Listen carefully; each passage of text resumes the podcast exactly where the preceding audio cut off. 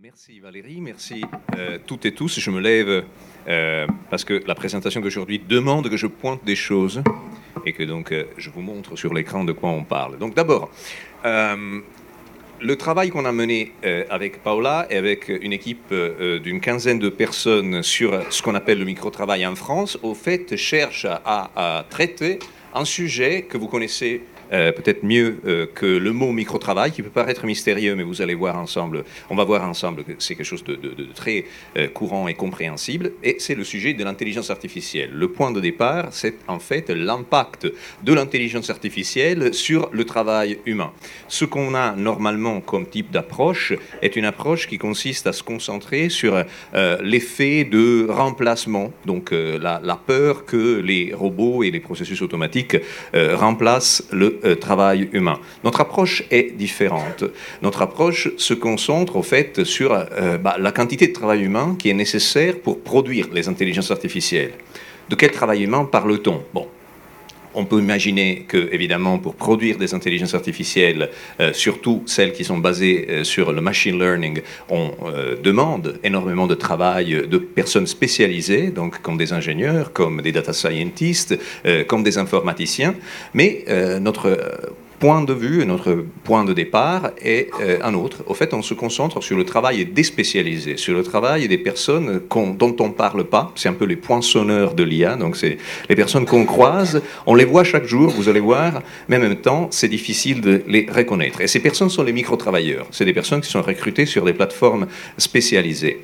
D'abord, pour comprendre exactement comment détecter le micro-travail, euh, le point, disons, le, pas qu'il faut faire ensemble, c'est bah, s'accorder sur la définition d'intelligence artificielle. Malgré euh, les promesses euh, qui sont souvent euh, orientées investissement ou orientées marketing d'une intelligence artificielle générale, celle qui porte toutes les prophéties d'amélioration de notre contexte productif et même de la vie au travail, mais en même temps contient aussi les menaces, donc effectivement du remplacement des travailleurs humains par des processus automatiques. Malgré cela, je disais, euh, la réalité commerciale des intelligences artificielles aujourd'hui euh, bah, se concentre sur ces intelligences artificielles que nous avons dans nos poches c'est les assistants vocaux du type Siri ou, pour les moins chanceux d'entre nous, Cortana. Et pour ceux qui ont des, membres de leur famille qui les détestent profondément et qui ont reçu donc des, euh, enceintes connectées en cadeau, bon, c'est des intelligences artificielles comme euh, Google Home, euh, comme Alexa et ainsi de suite. De quoi s'agit-il? Bah, En réalité, il s'agit de processus automatiques qui sont utilisés pour accompagner la décision humaine, pour nous aider à réaliser certaines tâches qui sont parfois d'une banalité incroyable. Commander un repas, demander quelle est la météo, se renseigner euh, sur, euh, euh, bah, que une adresse et ainsi de suite. Évidemment, on a aussi des applications qui sont un peu plus poussées dans certains contextes, comme le contexte automobile. Avec Paula, nous venons de publier un article sur euh, justement le microtravail et l'intelligence artificielle euh, dans euh, le secteur automobile. Et donc là, le développement vanté et souvent un peu exagéré des véhicules autonomes, soi-disant sans chauffeur, est un exemple de comment l'intelligence artificielle pénètre notre quotidien. Mais il s'agit d'une intelligence artificielle d'un type un peu particulier par rapport aux prophéties et aux menaces qui nous parlent d'une intelligence générale, donc celle qui euh, veut simuler euh, l'entièreté des processus cognitifs humains. Là, on a affaire à des intelligences artificielles faibles faible ou étroite. Donc même le projet euh, scientifique qui, sous-tend euh, le développement de ces intelligences artificielles est quelque chose de fort différent de ce qu'on imaginait dans les années 60 du siècle euh, passé quand on a lancé le domaine de recherche qu'on appelle intelligence artificielle. Donc pour réaliser cela, donc pour mettre en place ces assistants virtuels qu'on appelle aujourd'hui intelligence artificielle, on a besoin de énormément de travail humain. Au fait, c'est, et on le dit un peu comme ça dans le contexte de l'industrie de, de la production de ces assistants virtuels, on parle de Human Assisted Virtual Assistants, c'est-à-dire des assistants virtuels qui sont à leur tour assistés par des êtres humains. Où recrute-t-on ces êtres humains? Donc ceux qui assistent les intelligences artificielles. Bon, Au fil des années et des décennies, parce que désormais ça fait deux décennies que cette, euh, cette production, ce mode de production est en place, euh, on a créé, et, aujourd'hui on les voit prospérer, des plateformes spécialisées. Des plateformes spécialisées dans lesquelles on peut euh, acheter du micro-travail. Donc si vous êtes une entreprise et vous voulez automatiser un processus métier, imaginons la comptabilité, euh, le marketing, euh, ainsi de suite, euh, vous pouvez tout simplement utiliser un service comme Amazon Mechanical Turk. Donc Amazon Mechanical Turk est certainement le plus célèbre de ces services de micro-travail. Est-ce que quelqu'un d'entre vous a déjà entendu parler d'Amazon Mechanical Turk? Levons les mains. 3, 4 personnes. Ah, une salle presque vierge. Très bien, très bien, très bien. Alors, ça me permet d'entrer, de vous dire bon, qu'Amazon Mechanical Turk est évidemment euh, une plateforme qui a été lancée par Amazon, donc en particulier c'était Jeff Bezos qui, s'est chargé du lancement en 2006, mais elle est basée sur un, un, brevet qui remonte à 2001, donc ça fait 20 ans presque qu'elle existe. Euh, c'est une plateforme de euh, crowd sourcing, mais donc en gros vous déléguez des tâches productives à une foule de personnes, mais d'un type un peu particulier. D'abord, le nom même indique une origine un peu spéciale. Pourquoi s'appelle-t-elle Amazon Mechanical Turk alors qu'elle n'a rien à voir avec la Turquie? En fait, elle se base sur une métaphore, la métaphore du turc mécanique joueur d'échecs, qui était euh, un robot inventé, figurez-vous, euh, au XVIIIe siècle, en 1768 un monsieur qui s'appelait euh, von Kempelen, un ingénieur de génie à la cour euh, d'Autriche, euh, présenta ce robot qui était censé être la première intelligence artificielle.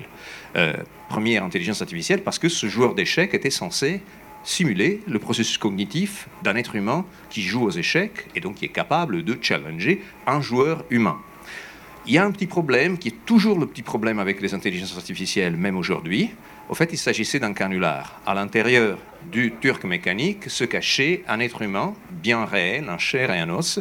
Euh, mais les hypothèses sur euh, l'identité de ce turc mécanique, enfin, plutôt de l'humain qui se cachait à l'intérieur du turc mécanique, étaient multiples. Donc il y a certains qui disaient qu'il s'agissait d'un soldat qui avait perdu ses jambes pendant la, campagne de euh, Russie, non, ou alors en guerre, plus tard on dira pendant la campagne de Russie. Il y avait aussi des gens qui insistaient sur le fait qu'il s'agissait d'un garçon, euh, un jeune garçon très maigre. Euh, d'autres euh, insistaient sur le fait qu'il s'agissait d'un homme bossu. Et Edgar Allan Poe, qui était un raciste phénoménal, disait qu'il s'agissait d'un Italien brun. Alors, pour l'époque, 1800 et quelques, les Italiens étaient considérés effectivement comme les migrants par excellence aux États-Unis. on, en sait quelque chose. Mais, mais en effet, tout cela, c'est pour dire que en aucun cas, euh, la personne qui euh, se trouvait à l'intérieur de ce turc mécanique n'était identifiée à un grand maître des échecs. Il ne s'agissait pas d'un sublime, il ne s'agissait pas euh, d'un mathématicien, il s'agissait d'une personne déqualifiée, d'une manière ou d'une autre, ou parce que appartenante à une minorité, ou parce que, ou parce que porteuse de handicap. Et aujourd'hui, cette métaphore, on la retrouve dans euh, Amazon Mechanical Turk, parce qu'Amazon Mechanical Turk cherche à faire la même chose, c'est-à-dire un robot, une intelligence artificielle avec de l'humain dedans, sauf qu'il n'y a pas un être humain, mais il y a des foules d'êtres humains, des centaines de milliers de personnes. Elle fait 500 000 euh, utilisateurs c'est-à-dire 500 000 micro-travailleurs, et c'est des micro-travailleurs qui ne sont pas des codeurs, qui ne sont pas des data scientists, sont des personnes qui sont recrutées pendant quelques secondes pour réaliser un travail euh, déqualifié, euh, un travail de-skilled, on dirait, un travail surtout euh, rémunéré à la pièce. Grosso modo, les choses se passent de la manière suivante. Imaginez que vous êtes une entreprise et vous voulez euh, automatiser euh, un processus. Encore une fois, ben, imaginez que vous voulez, par exemple, euh, automatiser la gestion de vos tickets de caisse. Vous vous pointez sur Amazon Mechanical Turk, vous, recrutez non pas une personne, mais 10 000 ou 50 000 personnes, et vous confiez à ces 20 000 ou 50 000 personnes non pas la masse énorme de tickets de caisse que vous avez cumulés pendant toute la vie de votre, de, de votre entreprise, mais à chacun vous confiez une deux, trois pièces, c'est-à-dire un, deux, trois tickets de caisse. Et ces personnes doivent, bah, à ce moment-là, en l'occurrence, doivent retranscrire ou annoter la photo de ce ticket de caisse pour dire, par exemple, si la transaction qui a eu lieu euh, dans ce contexte-là euh, bah, concernait l'achat de bananes ou de cerises. Euh, ça sert à quoi? Eh ben, normalement, ça sert à produire ensuite une base de données euh, dûment annotée et structurée pour que vous puissiez ensuite euh, mettre en place, que sais-je, un moteur de recherche ou n'importe quel autre système de gestion automatique de cette information. Et les applications sont multiples, parce que les, applications, on les a par exemple dans la gestion des images, donc imaginez la même chose, mais sauf qu'au lieu de reconnaître un ticket de caisse, on regarde une image et on dit par exemple il y a un arbre ou euh, une voiture, et ça peut servir par exemple pour euh, calibrer euh, un véhicule autonome, ou encore on peut avoir des applications à la reconnaissance faciale. Par exemple, vous montrez des photos de différents visages et vous, par exemple, invitez les micro-travailleurs d'Amazon Mechanical Turk à annoter ces photos de visage. Est-ce que cette personne a des lunettes, des cheveux bruns ou sans cheveux, et ainsi de suite. Les euh, conditions de travail et surtout de rémunération sont un peu spéciales. Il ne s'agit pas, à proprement parler, il ne s'agit pas du tout, au fait, d'employés, il ne s'agit pas de salariés, il s'agit de personnes qui sont recrutées à la volée, à la demande, et surtout qui sont rémunérées à la pièce. Et la rémunération, elle est anecdotique euh, dans certains cas, parce que vous voyez, euh, certaines tâches sont payées 2 centimes, 3 centimes, 1 centime, voire 0 centime. Euh, après, je peux revenir, si vous voulez, sur pourquoi euh, on accepte de travailler pour 2 centimes, ou pour 0 centimes plutôt. Mais euh, la question est qu'il s'agit de tâches qui, normalement, sont vraiment rapides à réaliser. Elles prennent quelques minutes. Et surtout, sont des tâches qui ne demandent pas, en ligne de principe, une connaissance incroyablement développée du processus que vous êtes en train d'automatiser. donc voilà, par exemple, il y a des personnes qui sont invitées à aller regarder sur des pages Internet et, copier-coller toutes les adresses e-mail, ou alors d'autres personnes qui euh, acceptent des micro-tâches qui consistent à classer, euh, par exemple par genre musical, euh, des morceaux de musique. Mais ça peut aider, par exemple, si vous faites des, des playlists automatisées sur des services comme Spotify à la fin du mois, vous recevez, vous recevez une microfiche de micro-paye, donc une, euh, une liste de toutes les tâches que vous avez euh, réalisées et euh, à la fin du mois, vous pouvez cumuler plusieurs dizaines, voire plusieurs centaines de dollars. La question, évidemment, devient qui accepte de travailler pour si peu et surtout dans des conditions qui ne respectent un rien, même dans des contextes comme celui états-unien, parce que l'origine est surtout aux États-Unis, euh, qui, ne respecte en rien le droit du travail. Bon, euh, alors évidemment, la question de l'origine géographique même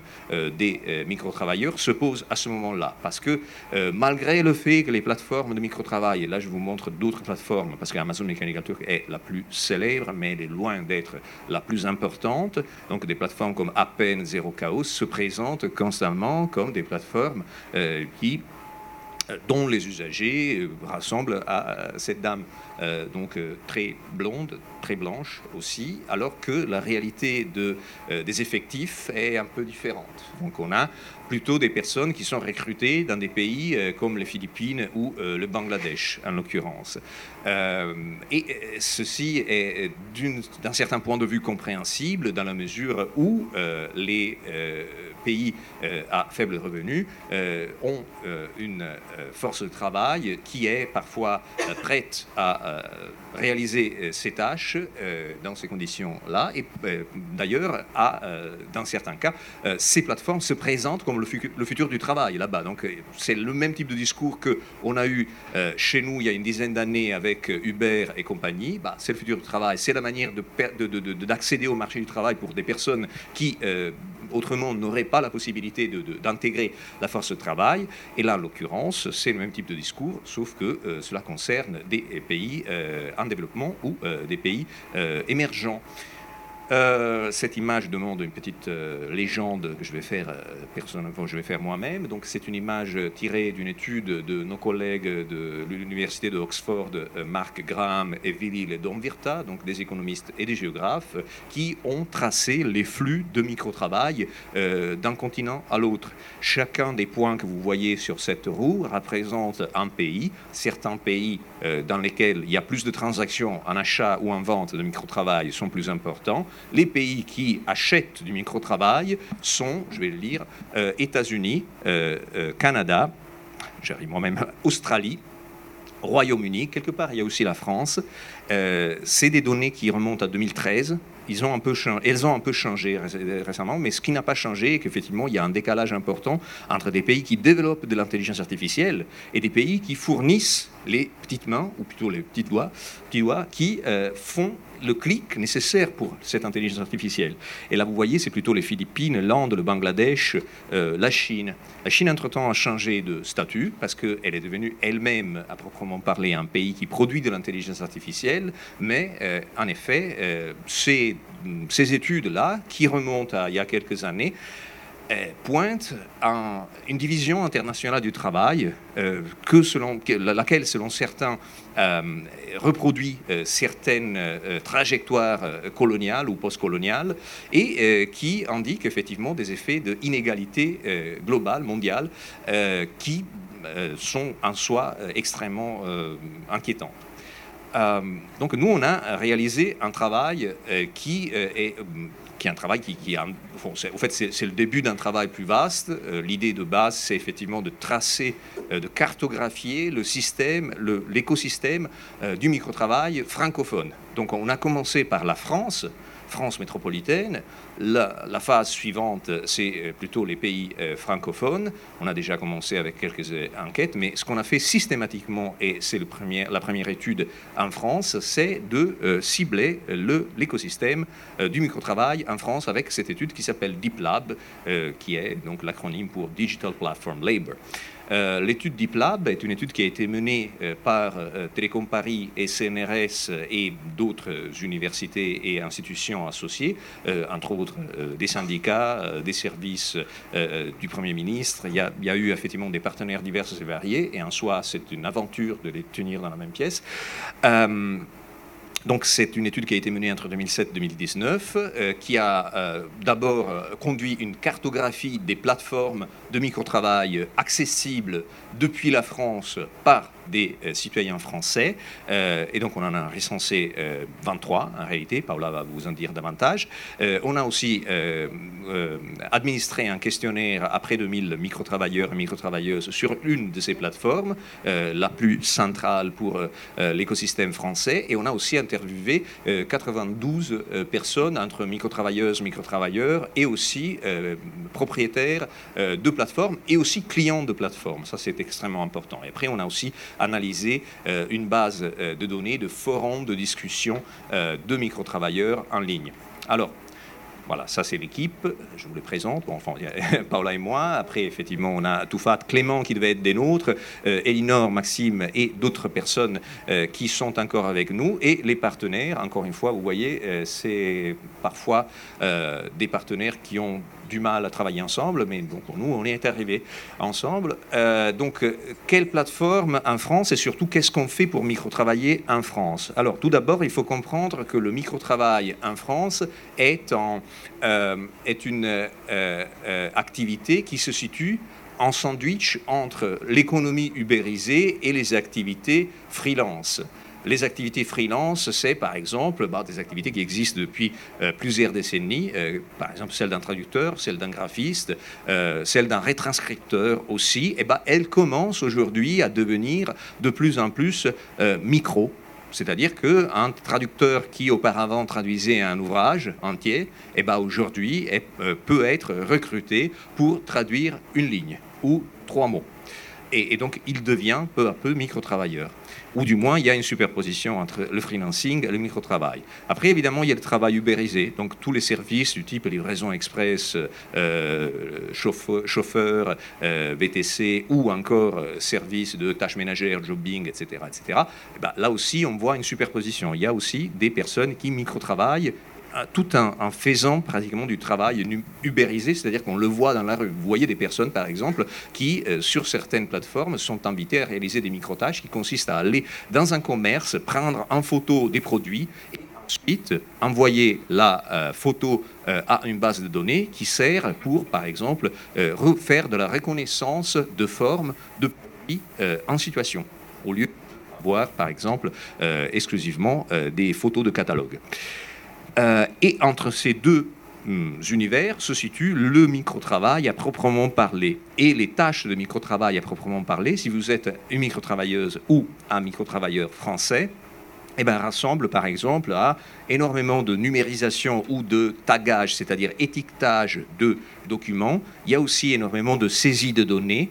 Euh, il y a euh, beaucoup d'étiquetage d'images, donc ça c'est extrêmement important parce que c'est pour enseigner aux algorithmes de reconnaissance des formes, par exemple, à départager l'objet A de l'objet B. Bah, si c'est un chien ou si c'est un loup, c'est important de le savoir et c'est important d'enseigner à euh, l'algorithme à reconnaître cela. Euh, un être humain, normalement, y arrive au bout de deux, trois exemples. Euh, une intelligence artificielle a besoin de millions d'exemples, donc de millions d'exemples d'images labellisées, étiquetées. on a aussi modération de contenu, donc c'est les personnes qui, payées à la tâche, sont invitées, par exemple, à regarder les photos sur Instagram ou les vidéos sur YouTube pour dire vite s'il s'agit euh, de contenu adapté à la plateforme ou de contenu qui ne peut pas euh, être montré sur cette plateforme, donc doit être filtré. Et aussi énormément d'activités d'enregistrement euh, vocal enregistrement de voix qui est nécessaire pour entraîner euh, bah, les euh, enceintes connectées dont je vous parlais il y a quelques slides. Euh, donc, ce qui relève de bah, effectivement produire des données qui servent à ces enceintes connectées à reconnaître la voix humaine, surtout la voix humaine qui parle une langue. Donc, il faut la réadapter à chaque fois que l'enceinte connectée est commercialisée dans un nouveau pays. Et en plus, une langue avec des accents, des bruits de fond ou des manières de prononcer la même phrase. Euh, du point de vue des modèles d'affaires, on a euh, euh, remarqué qu'en France, il y a quelque chose de spécial qui se passe. C'est-à-dire qu'on a des plateformes traditionnelles, mais aussi des plateformes de type nouveau pour ce qui concerne le modèle d'affaires. Donc les, plateformes traditionnelles, c'est celles comme Amazon Mechanical Turk. Amazon Mechanical Turk, je vous l'avais euh, dit, vous êtes une entreprise, vous voulez numériser le processus X, vous vous pointez sur la plateforme, vous recrutez des micro-travailleurs. On les appelle des marchés ou des plateformes bifaces, c'est-à-dire elles ont deux volets, les clients, les, entreprises clientes, donc on les appelle les, les requérants, et de l'autre, vous avez les micro-travailleurs et la plateforme entre les deux qui agit en intermédiaire. Euh, mais c'est une plateforme qui fournit un certain nombre de services à euh, ces, euh, ces, entreprises clientes et aussi aux micro-travailleurs. Parce que, par exemple, elle s'occupe de apparier les travailleurs aux tâches, donc elle trouve le meilleur travailleur ou la meilleure travailleuse pour réaliser la tâche la plus adaptée. Par exemple, vous avez besoin de quelqu'un qui parle français et donc vous devez sélectionner les personnes qui parlent français. c'est aussi une plateforme qui s'occupe de contractualiser ces micro-travailleuses et ces micro-travailleurs. Ça veut dire que, gros, elle établit un contrat qui n'est pas un contrat de travail. C'est un, travail, c'est un contrat de type commercial, d'adhérent, ou qui peut parfois être assimilé à euh, un contrat du type euh, vous êtes un participant, ou vous êtes un missionnaire, ou vous êtes un, auto-entrepreneur ou un micro-entrepreneur, mais à aucun moment vous êtes appelé salarié ou, ou vous êtes encadré par un contrat de travail. Et en plus, sur ces plateformes, l'exécution même du travail, donc l'exécution même des micro-tâches, est faite. Or, cette structure traditionnelle, ce modèle d'affaires à l'ancienne, celui d'Amazon Mechanical Turk, est en train de changer. Et en France, on a remarqué, et ça c'est une découverte importante qu'on a fait, euh, qu'on a aussi des euh, modèles d'affaires beaucoup plus complexes et beaucoup plus difficiles à euh, retracer du point de vue, bah, par exemple, d'un syndicat qui, ou de n'importe quelle fonction publique qui voudrait remonter à l'employeur principal. Euh, parce qu'au fait, il s'agit de euh, ce qu'on appelle des plateformes de micro-travail profond, donc de deep labor, on dirait, euh, qui sont faites en couches et qui donc font perdre les traces de qui recrute qui pour faire quoi.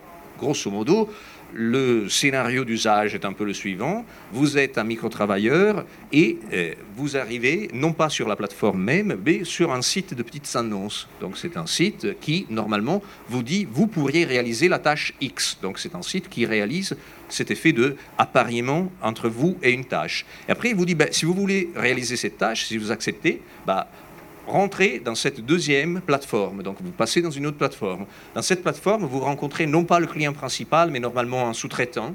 Dans le cas de, français, on a remarqué que souvent ce rôle de sous-traitant était pris par des entreprises qui n'étaient pas françaises, mais tout de même européennes. Et ces plateformes vous font un contrat. Un contrat qui parfois est euh, de travail à la pièce, euh, récemment aussi euh, un contrat de travail à l'heure. Mais encore une fois, ce n'est pas un CDD, et certainement ce n'est pas un CDI. Euh, et encore, vous dites, bah, vous avez un contrat, vous avez accepté, vous pouvez maintenant passer sur la troisième plateforme, qui est une plateforme d'exécution des tâches, dans laquelle, effectivement, vous vous retrouvez dans l'univers du client. Normalement, ces plateformes d'exécution des tâches euh, appartiennent à un grand groupe industriel. Euh, ça peut être effectivement un groupe manufacturier ou un land des GAFAM, en gros. Ça peut être effectivement la plateforme de Google Google a son propre Amazon Mechanical Turk, s'appelle Rater Hub. Microsoft a son propre Amazon Mechanical Turk, s'appelle UHRS. Euh, Facebook, euh, Apple ont tous euh, des plateformes de ce type-là parce que bah, parce qu'effectivement, il s'agit d'un travail nécessaire. Donc, je cède la parole à Paula qui va vous accompagner pour le reste de la présentation.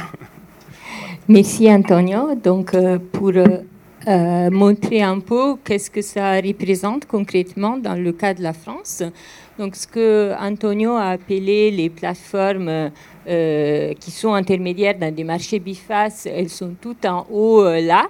Et vous voyez tout de suite Amazon Mechanical Turk qui l'a présenté en première, qui existe en France, qui a des, activités en France, mais qui n'est pas si répandu que ça. Il y a qu'un millier à peu près de Français qui sont dessus, donc c'est assez euh, limité après tout.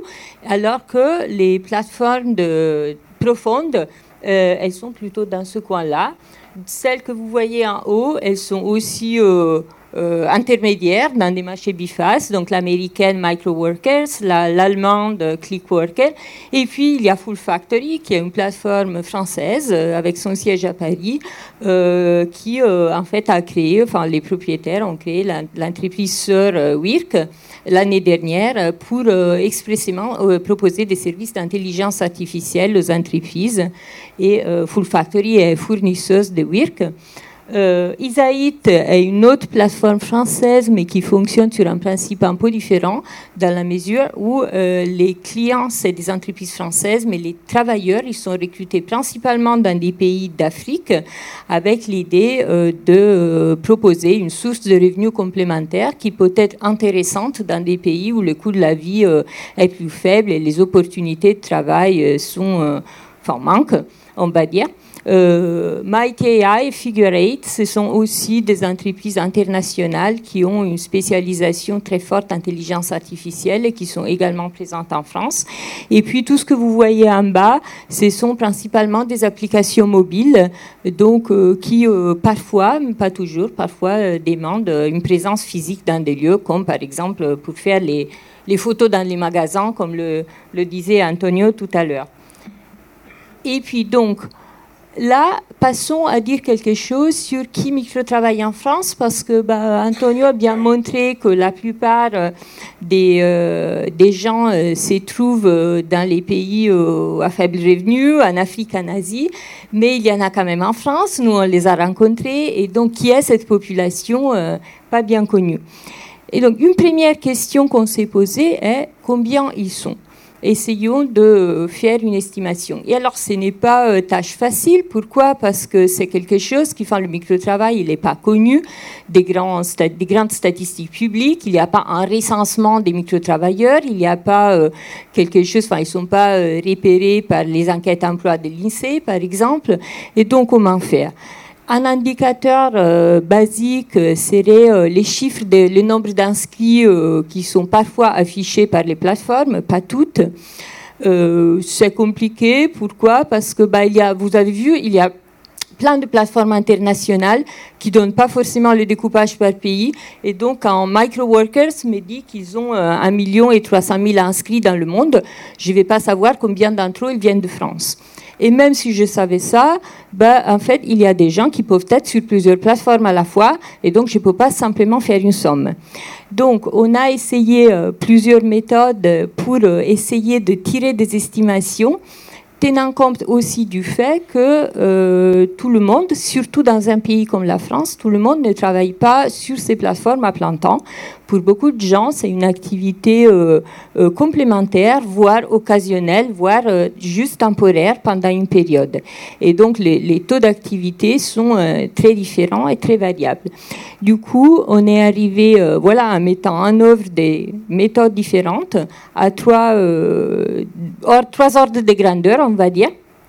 Environ 15 000 seraient les personnes qui sont très actives euh, et donc qui micro-travaillent euh, au niveau, enfin au moins une fois par semaine, euh, très régulièrement, on va dire. environ 50 000 sont les usagers réguliers, donc avec un usage des plateformes au moins une fois par mois et 260 euh, 000 seraient les occasionnels, donc ceux qui euh, travaillent de temps en temps ou qui l'ont fait dans une période de leur vie, de, leur vie, mais après ils ont un peu arrêté, ils vont peut-être reprendre euh, si les besoins se présentent, etc. donc ce sont, voilà, ce sont des premiers chiffres.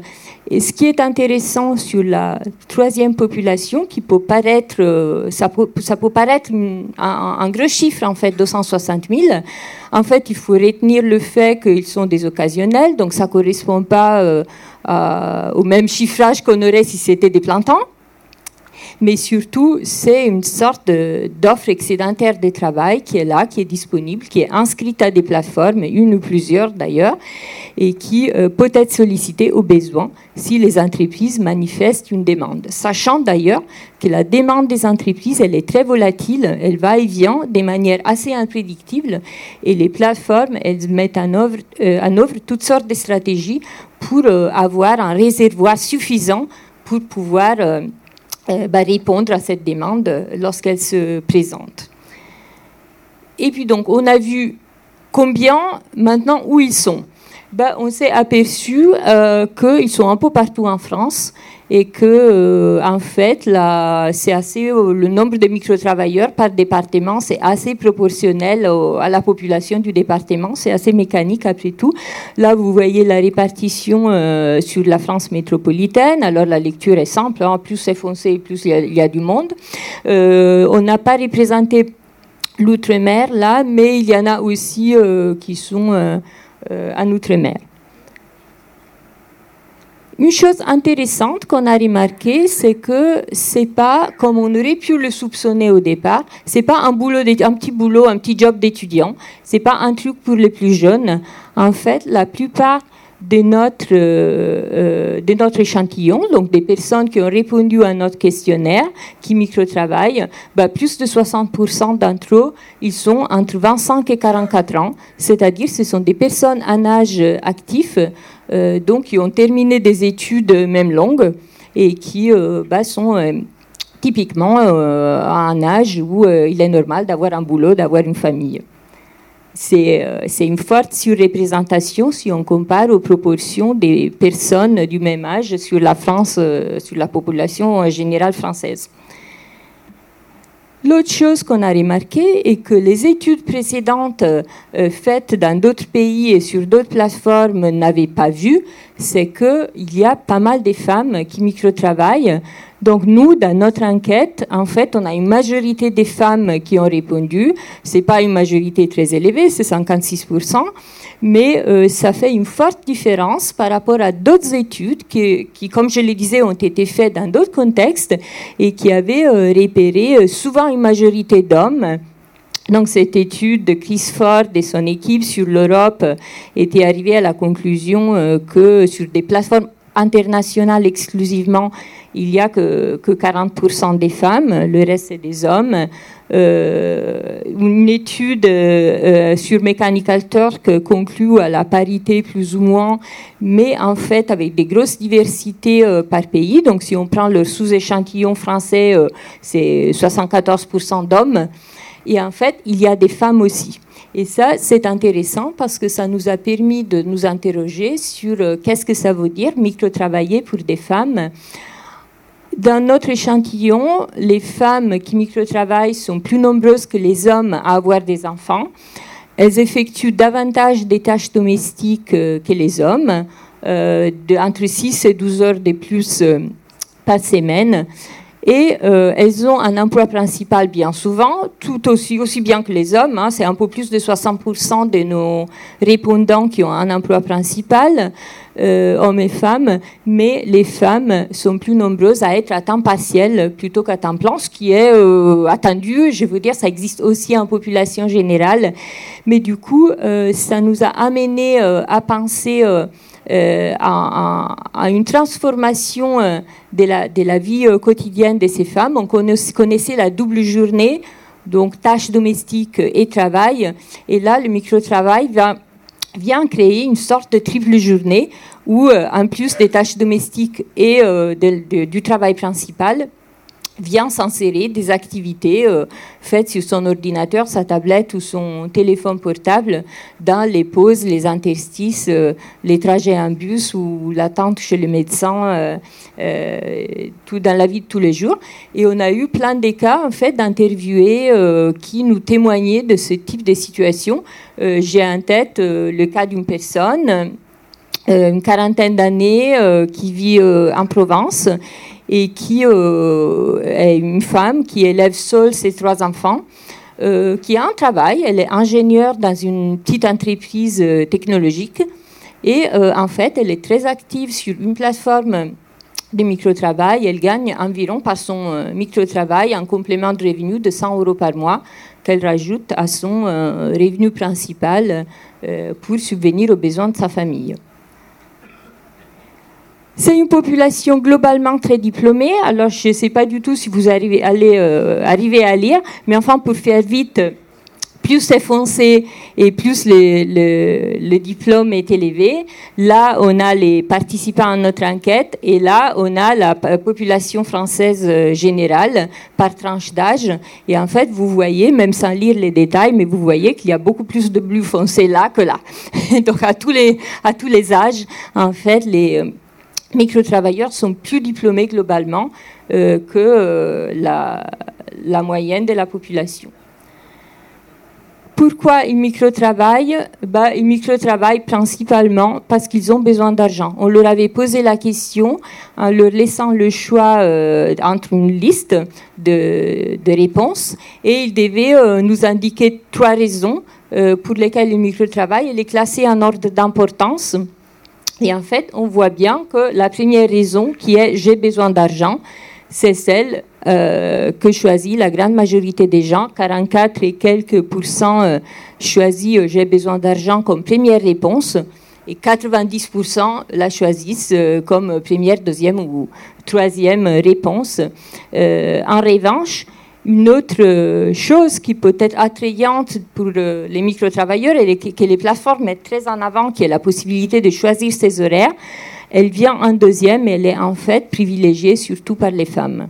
Ce qui nous laisse euh, réfléchir à ce qu'on disait tout à l'heure de ses activités entre les tâches domestiques, le travail et tout le reste. C'est un revenu qui est souvent complémentaire parce qu'on n'est pas en train de parler des, gros chiffres, surtout pour ceux qui ne font pas ça à temps plein et qui consacrent du temps euh, euh, juste dans les pauses ou même euh, pas régulièrement. Et pourtant, c'est parfois quelque chose de nécessaire, c'est dont on se rend compte si on compare le revenu familial d'ensemble de ces micro-travailleurs à euh, celui euh, de la France dans son ensemble. Donc on leur avait demandé la composition de leur famille, de leur foyer et euh, le revenu de ces foyers qui pouvait être ce qu'ils gagnent du micro-travail, de leur emploi principal, ce qu'apporte leur conjoint éventuellement ou des membres de leur famille.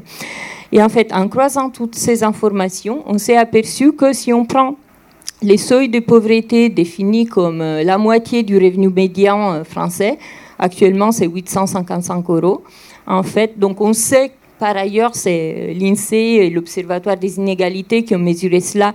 On sait qu'en France, il y a 8% de la population dont le revenu est en dessous de ce seuil. Et ben, parmi nos micro-travailleurs, 22% sont en dessous de ce seuil. Donc les personnes euh, plus pauvres, selon cette définition, sont surreprésentées parmi les micro-travailleurs. On peut prendre une autre définition qui est celle de l'Observatoire des inégalités également, qui a euh, défini les classes populaires, les catégories populaires, comme les 30% les plus pauvres de la population française. Et donc, en prenant leur seuil qu'ils ont fixé de cette manière-là, bah, on s'aperçoit que euh, un peu plus de 50% de nos micro-travailleurs euh, ont un revenu familial qui est en dessous de ce seuil. Donc, selon les deux indicateurs, en fait, on, a, des on est face à des personnes qui euh, sont confrontés à des situations euh, de, précarité, de besoins économiques, ce qui, explique bien pourquoi ils ont répondu à la question euh, qu'ils micro-travaillent parce qu'ils ont besoin, d'argent.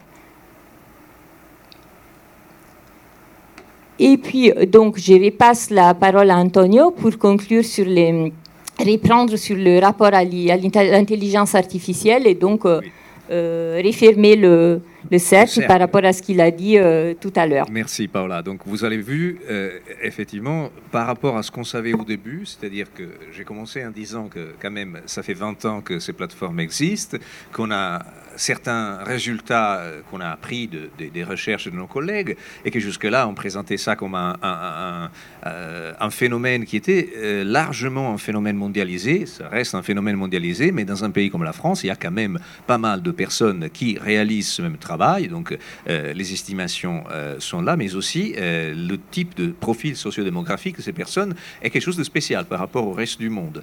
dans, dans les pays, par exemple, du sud-est asiatique, on pointe vraiment une force de micro-travail qui est largement masculine, et là, par contre, les femmes sont surreprésentées. Et autre question, dans un pays à, disons, à fort revenu comme, comme la France, normalement, on se pose la question pourquoi 260 000 personnes ont-elles besoin, euh, à un moment ou à un autre, de micro-travailler?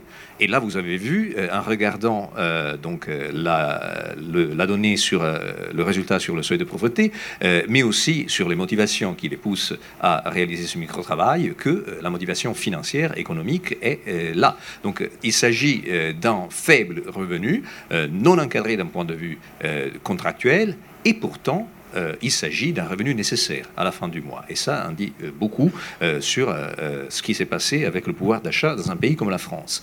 Or, quel est le lien avec l'intelligence artificielle? Et quelle est en réalité la, raison qui nous pousse à dire que cette situation ne va pas s'améliorer dans le futur et que ce micro-travail n'est pas un phénomène transitoire, éphémère, qui bon, va disparaître lorsqu'on aura entraîné toutes les intelligences artificielles du monde eh ben, parce que si on demande à ces mêmes micro-travailleurs quelle est la dernière micro-tâche que vous avez réalisée, et c'est une manière d'approximer effectivement le type de micro-tâche qu'on réalise sur ce type de plateforme, et là on voit que au moment de la collecte de données, et donc c'était à la moitié de, pardon de, l'année 2018, on avait énormément d'activités d'annotation de données. Annotation de données, c'est effectivement, par exemple, prendre un texte et ajouter des tags ce que vous faites chaque jour, ce qu'on fait chaque jour, par exemple sur Instagram ou sur Twitter.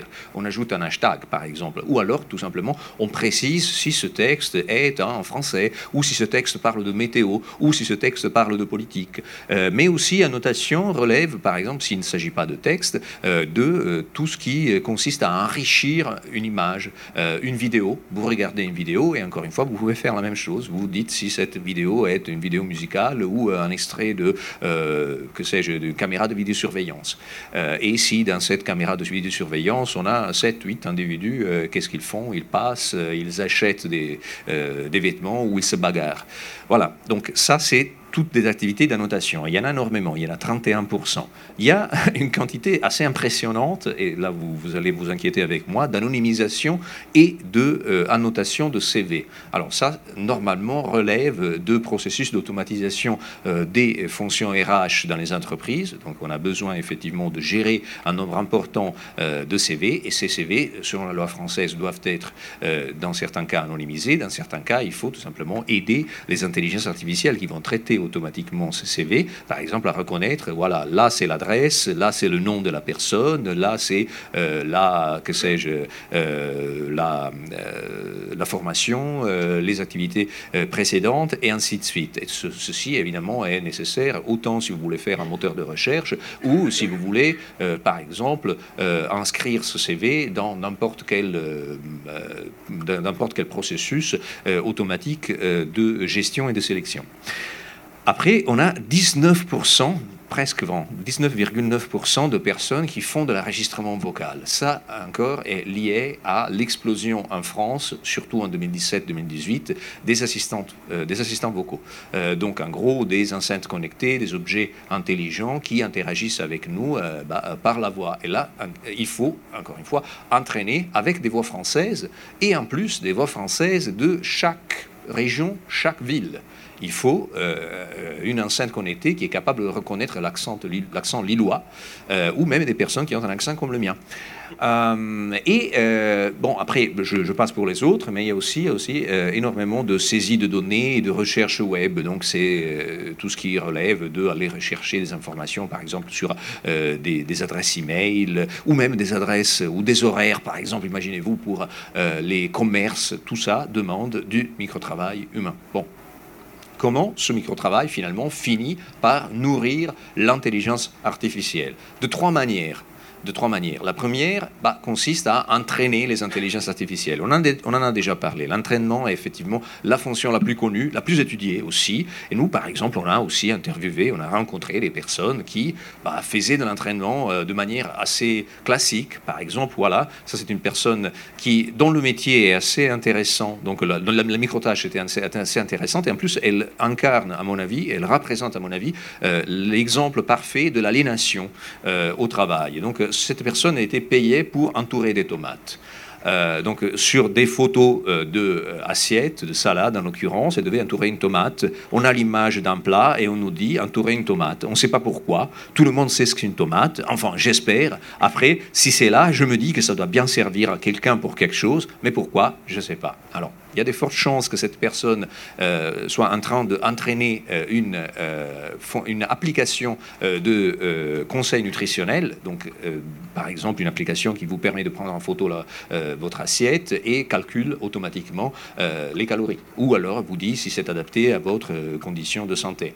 Mais en même temps, le fait qu'elle ne soit pas du tout au courant de euh, quelle est la finalité ultime euh, de son micro-travail, bah, effectivement, représente un risque psychosocial en soi euh, et en plus nous expose aux problèmes assez importants qu'on a, a, remarqué de, du manque de transparence de la communication de, de, ces plateformes. Elles ne communiquent pas, dans la plupart des cas, sur les finalités de cet entraînement. Donc vous vous retrouvez à, par exemple, là en l'occurrence, c'est assez anodin, bah, vous vous entraînez une reconnaissance automate, il n'y a pas mort d'homme, normalement.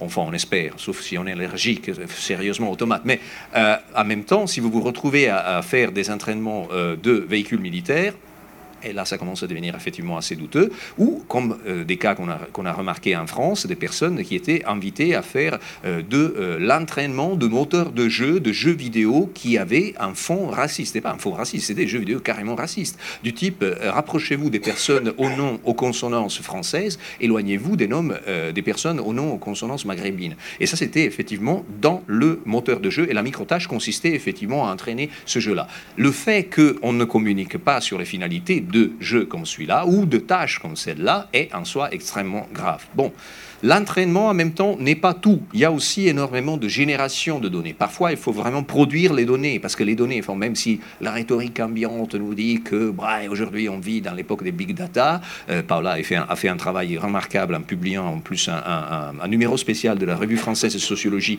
sur les big data. La réalité est que les big data ne sont pas si big que ça. Elles ont besoin d'être toujours mises à jour. Il faut toujours en produire de nouvelles, de données. Et donc, par exemple, on a euh, des micro-tâches qui à produire des données. Donc, tout ce qui relève de l'enregistrement vocal, typiquement, c'est ça. Donc là, c'est, euh, si vous voyez, c'est le verbatim, non pas d'un micro-travailleur, mais d'un client de plateforme de micro-travail. Donc, c'est une entreprise qui achète du micro-travail qui donne du micro-travail aux micro-travailleurs. Et donc, comment est-ce qu'elle fait? Donc, c'est une entreprise, pardon, qui produit euh, des logiciels pour enceintes connectées. Imaginez, vous avez acheté votre enceinte connectée et vous voulez, par exemple, euh, bah, que sais-je, un logiciel qui vous permet de jouer du karaoké. Bon, ça arrive. Et donc, pour pouvoir entraîner ce logiciel, vous avez besoin d'entrer, par exemple, de 10 millions d'exemples de, de noms de chansons parce que le karaoké est basé d'abord sur le fait de dire euh, lancement à la base de euh, We are the champions des Queens. C'est peut-être la pire chanson du monde que j'ai choisie, mais enfin bref, c'est un exemple. Cette euh, entreprise, bon, elle fait ça. Donc, elle dit si, si, tu vas sur notre site aujourd'hui, tu crées un assistant vocal, donc un logiciel d'assistant vocal, tu cliques sur ce bouton et nous montrer le bouton Data Generation. Comme c'est un service payant, tu payes 100, 250, 500 euros et derrière, ça va automatiquement faire tout un pipeline avec différents providers de Turk Mécanique, Full Factory, Amazon Mechanical Turk. Donc en gros, vous, euh, si vous êtes euh, un, développeur de logiciels euh, d'assistants vocaux, eh ben, vous achetez régulièrement avec des forfaits, en payant 150, 200 euros, 250 euros, 500 euros, des paquets de données qui sont produites pour vous en temps réel parce que c'est des données qui sont adaptées effectivement à votre usage particulier. Bon, en même temps, euh, ce qui relève de l'entraînement bah, n'est pas tout. Et ça, c'est la mauvaise nouvelle pour nous. Parce que l'entraînement, on se dit, bon, une fois qu'on a entraîné, c'est fini. L'intelligence artificielle est artificielle. La réalité est autre et toute intelligence artificielle a besoin de vérification. Et cette vérification, malheureusement, elle ne s'arrête jamais. Au fait, la vérification consiste à euh, aller corriger les erreurs des intelligences artificielles. Et les intelligences artificielles se trompent énormément. Un exemple parmi d'autres, peut-être l'un des plus parlants, l'une des personnes les plus intéressantes qu'on a interviewées, c'était une personne qui était payée pour écouter ce que vous dites à vos euh, enceintes connectées.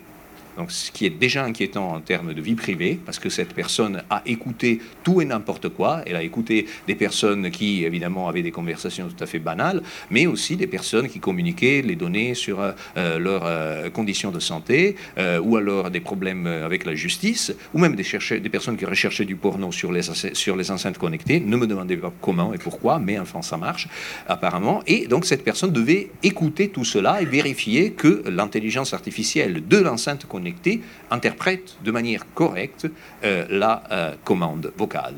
Et donc, euh, elle était payée pour transcrire, retranscrire. Donc, elle se connectait sur une plateforme, elle écoutait des enregistrements. C'était des pistes généralement très courtes, dit-elle, entre 3 et 15 secondes en moyenne, mais pouvaient parfois durer plusieurs minutes. Et en fonction des projets sur lesquels on travaillait, on devait réaliser entre 120 et 170 transcriptions par heure. Alors, précision, ça c'était l'injonction. En même temps, c'est impossible. Si vous avez des extraits qui font 15 secondes, vous ne pouvez pas réaliser 170 microtages par heure. Mais en même temps, elle était effectivement euh, dans cette situation de devoir effectivement avoir des rythmes de travail extrêmement, extrêmement poussés.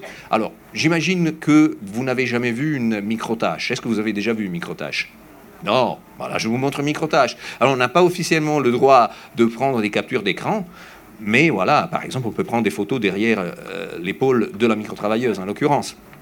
Et donc, elle reçoit, comme je vous disais, un petit extrait en français avec euh, sa, euh, donc son oreille de langue maternelle. Elle doit interpréter euh, d'abord ce que la personne dit, après vérifier que l'enceinte connectée ait interprété correctement. Donc, l'enceinte connectée a elle-même écouté cette, cet extrait, cette petite piste audio de 3 secondes, et ce qu'elle a retranscrit est Ben Laden, le mot alors. Alors peut-être il y a quelque chose de terrible qui se passe. Pourquoi on cite Ben Laden? Euh, Peut-être que là, euh, il faut appeler la police. Et rapidement, elle va vérifier et avec son oreille euh, française, elle remarque que la personne avait en réalité dit Bah, donne-le-moi alors bonne nouvelle, il ne faut pas euh, appeler la police. Et en même temps, euh, là, vous voyez effectivement une enceinte connectée sur une phrase extrêmement banale, c'était tromper de manière vraiment sérieuse. Et ça, c'est effectivement quelque chose qui nous pousse effectivement à, remarquer que euh, la vérification est quelque chose de crucial. La vérification est cruciale et d'un certain point de vue, la vérification est ce qui nous permet de dire qu'on ne va pas facilement se débarrasser de ce micro-travail moi, j'aime dire, un peu comme disait Coluche, euh, que euh, l'intelligence artificielle, le micro-travail, c'est comme le fromage suisse et les trous. Euh, plus de fromage veut dire plus de trous. Et paradoxalement, plus de trous veut dire moins de fromage. Et donc, à l'occurrence, avec l'intelligence artificielle, plus d'intelligence artificielle, plus de micro-travail. Mais en même temps, plus de micro-travail veut dire que cette intelligence est un peu moins artificielle, ce qu'on dit. Et donc, ça me permet de conclure avec ça. Donc, effectivement, on a des intelligences artificielles qui ne sont pas du tout artificielles, qui sont en réalité faites à la main. Et ça, c'est la troisième, euh, le troisième domaine d'application du micro-travail qu'on a euh, remarqué en France. On a beaucoup d'imitations d'intelligence artificielle, c'est-à-dire deux entreprises qui font semblant d'avoir leur IA et qui en réalité ont plutôt des plateformes qui délèguent des micro-tâches à des personnes dans des, partout dans le monde, y compris en France. Donc imitation d'IA. Donc au début effectivement de, ce livre qui s'appelait euh, En attendant les robots, euh, je parlais donc de cette personne qu'on a interviewée en 2017. C'était euh, un stagiaire, mais aussi un micro-travailleur à un moment, qui était recruté par une entreprise qui disait avoir une intelligence artificielle, mais en réalité cette intelligence artificielle n'a jamais été développé, c'était euh, des micro-tâches qui étaient déléguées à des personnes à Antananarive, euh, à Madagascar. Euh, donc on se dit, c'est une arnaque, c'est terrible, moi, personnellement, j'ai une approche un peu plus, euh, pas cynique, euh, mais un peu plus pragmatique. La réalité est que euh, énormément d'intelligence artificielle n'existe pas, bah, parfois parce qu'il faut encore le créer, et donc il faut fake it until you make it, diraient les Américains. Donc on va, faire semblant jusqu'au moment où peut-être on va y arriver. C'est le peut-être qui est un peu sérieux comme problème. et on a aussi des entreprises, et pas des, des, moindres, hein, enfin Amazon, Google, qui se sont faites choper en faisant de la fausse intelligence artificielle. C'est pas un truc de petite start-up euh, un peu louche. En réalité, euh, Google, si vous avez suivi un peu la débâcle de ce qu'on appelle euh, Google Duplex, Google Duplex était et est encore en réalité un système d'intelligence artificielle qui permet de prendre des rendez-vous pour vous à votre place par intelligence artificielle. Donc il y a une voix artificielle qui appelle votre resto ou votre dentiste et qui prend le rendez-vous pour vous. Et cette voix est vraiment euh, réaliste. Tellement réaliste qu'en réalité, le New York Times a révélé après un an qu'il s'agissait d'êtres humains. Et donc la question est comment peut-on justifier euh, une débâcle pareille pour Google? Bah, En réalité, Google avait été assez transparente. C'est les investisseurs qui se sont fait berner ou alors se sont fait emporter par leur propre enthousiasme. Google avait dit écoutez, c'est de l'intelligence artificielle, mais c'est une intelligence artificielle qui est supervisée en temps réel. Il y a toujours un être humain derrière. Et la question est toujours ça. Tant qu'on continue de nier le besoin d'être humain, on se retrouve face à des situations qui deviennent des scandales, mais en réalité qui ont beaucoup moins de scandaleux. Alors là, par exemple, c'est une autre entreprise française euh, qui fait euh, de la prise de rendez-vous automatique par intelligence artificielle. Mais au début, cette intelligence artificielle n'existait pas. C'était les fondateurs même qui faisaient semblant d'être l'intelligence artificielle.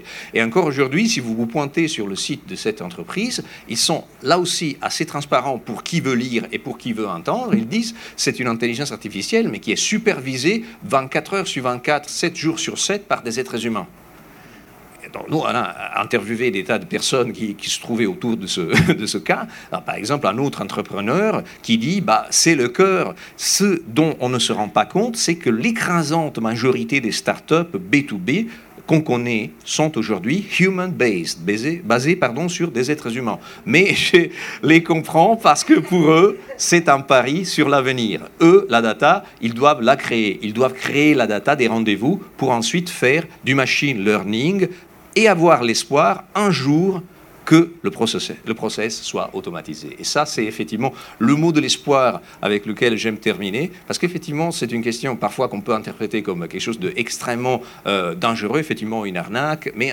et, récemment, on a eu aussi, par exemple, un rapport de Berkeley, Berkeley Bank, qui a euh, remarqué que 40% des startups européennes qui déclarent faire de l'intelligence artificielle, en réalité, euh, n'ont pas du tout développé de l'intelligence artificielle, mais c'est dans l'espoir de la réaliser. Et pour faire en sorte que cet espoir un jour se réalise, eh ben, on a besoin d'énormément de, de micro-travail. Paula, je te laisse conclure. Euh, non, ça c'est un schéma qui résume euh, tout ce qu'on vient de dire. Donc les dernières euh, conclusions et le message de la fin. Donc, bah, si on veut résumer tout ce que tout ce qu'on vient de dire, c'est beaucoup de choses, mais on voit qu'on est en train d'observer un marché des services humains pour l'intelligence artificielle qui est bien établi, que nous, on n'a pas quantifié, mais que, qui a été chiffré dans, dans, des rapports, notamment qui viennent du secteur euh, industriel et commercial et qui montrent que c'est un secteur en croissance au niveau international, que ce secteur, il comporte une présence assez forte en, France en termes à la fois des clients et des travailleurs, des micro-travailleurs, on en a trouvé, ils, y sont, euh, ils ont une activité. Euh, il y a bien un réservoir de force de travail dont l'activité dans le secteur est pas forcément régulière ou pas régulière pour tout le monde, mais qui existe et qui euh, peut être mobilisée aux besoins. Et euh, ce qu'on a montré aussi, c'est que cette population est variée et hétérogène. Et surtout, ce qui doit nous interroger, c'est qu'une partie de cette population est dans le besoin euh, dans des situations de précarité, euh, notamment économique. Du coup, euh, bah, qu'est-ce que ça nous enseigne pour le, développement de l'intelligence artificielle? Et bah, il y a beaucoup de réflexions aujourd'hui sur l'éthique de l'intelligence artificielle, l'éthique des algorithmes, mais les, les conditions de travail derrière la production de ces algorithmes ont été très peu pris en compte jusqu'ici, parce que le message en fait qui ressort de cette étude est que bah, il y a là un autre élément à prendre en compte si on veut faire de l'intelligence artificielle éthique et pas seulement ce qui, euh, enfin, les aspects de, qui ont été de transparence, par exemple, qui ont été déjà pris en compte dans les euh, débats euh, en cours. et si tu avancer, juste pour montrer. Voilà. Et donc, tous ces résultats sont présentés dans le rapport de notre projet DeepLab. Euh, les images, vous, vous, je vous voyez prendre des photos, toutes ces images et toutes les, tous les graphes que vous avez vus passer sont dans ce rapport, vous pouvez le télécharger. Voilà, il est en ligne. Illégalement Non, légalement. légalement. Merci.